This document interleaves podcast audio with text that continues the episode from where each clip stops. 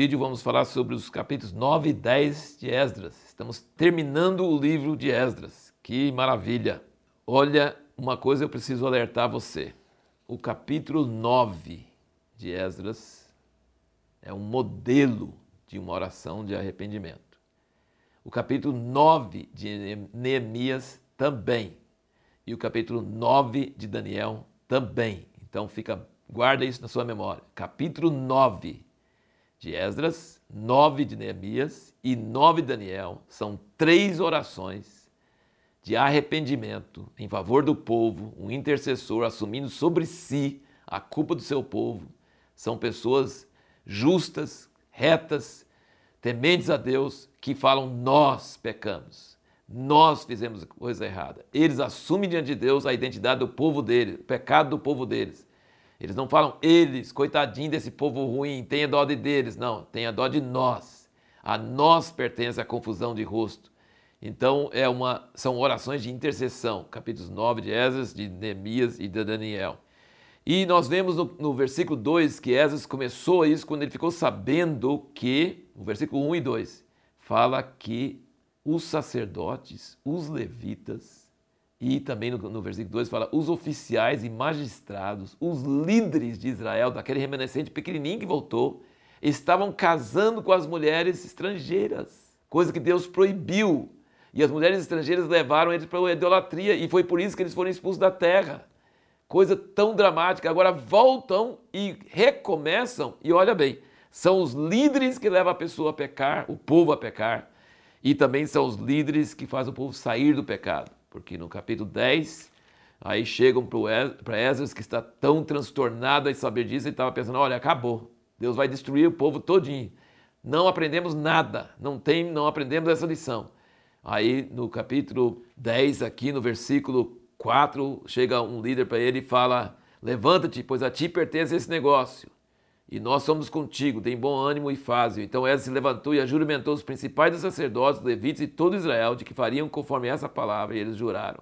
Olha como é que o Esdras, o que é arrependimento, que foi a pergunta que nós fizemos no último vídeo. O que a Bíblia diz sobre arrependimento? Ele ficou sabendo desse pecado horrível do povo e ficou transtornado. Versículo 3 diz que ele rasgou a roupa, a túnica e o manto, arrancou os cabelos da cabeça e da barba e sentou atônito.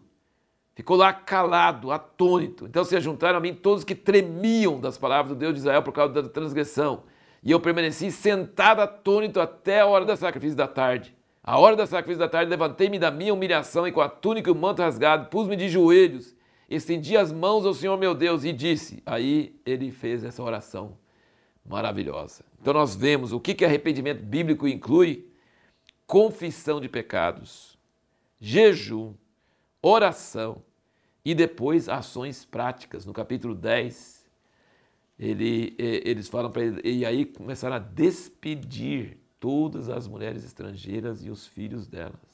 Parece uma coisa muito cruel para nós. Deixar, mandar embora as mulheres e seus filhos. Mas sabe o que, que teria acontecido se Esdras não tivesse feito isso?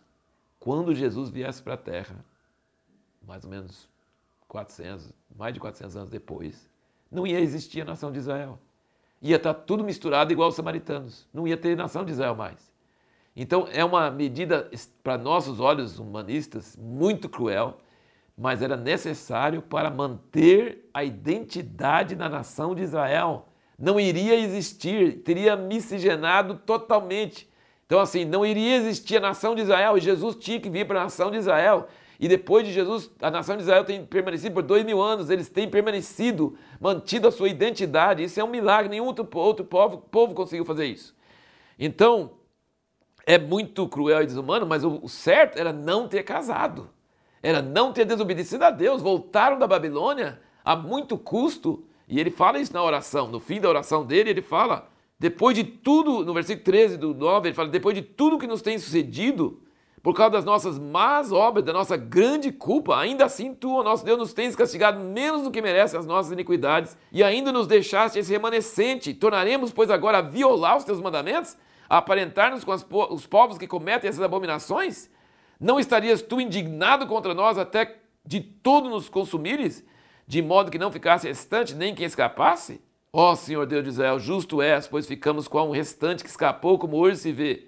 Eis que estamos diante de ti, em nossa culpa, e por causa disso ninguém há que possa subsistir na tua presença. Isso que é uma oração assim tremenda de confissão e de arrependimento. Aí no versículo 1 do 10 fala: Enquanto Jesus orava e fazia confissão, chorando e prostrando-se diante da casa de Deus, ajuntou-se a ele de Israel uma grande congregação de homens, mulheres e crianças, pois o povo chorava amargamente. Olha, esse é o último ponto que eu quero é, ressaltar aqui para você.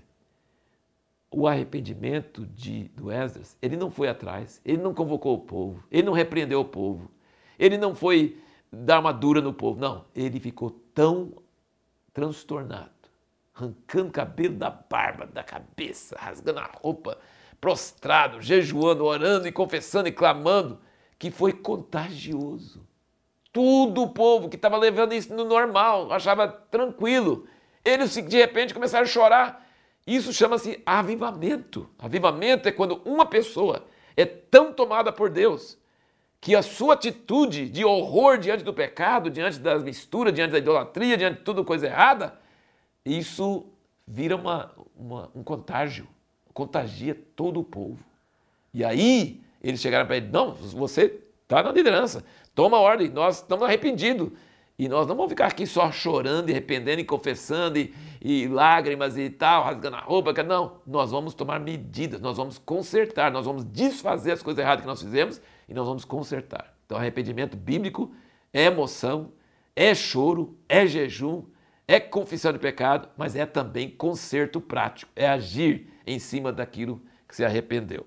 E a pergunta que nós vamos procurar responder no próximo vídeo, que é o início de Neemias, como um líder pode ser o fator para começar avivamento e reforma no meio do povo de Deus? Parece quase o que nós estamos falando sobre Esdras, mas agora nós vamos ver outro, Neemias, outro estilo, outro personagem. Como que esse processo de um líder pode ser o fator que começa avivamento e reforma no meio do povo de Deus?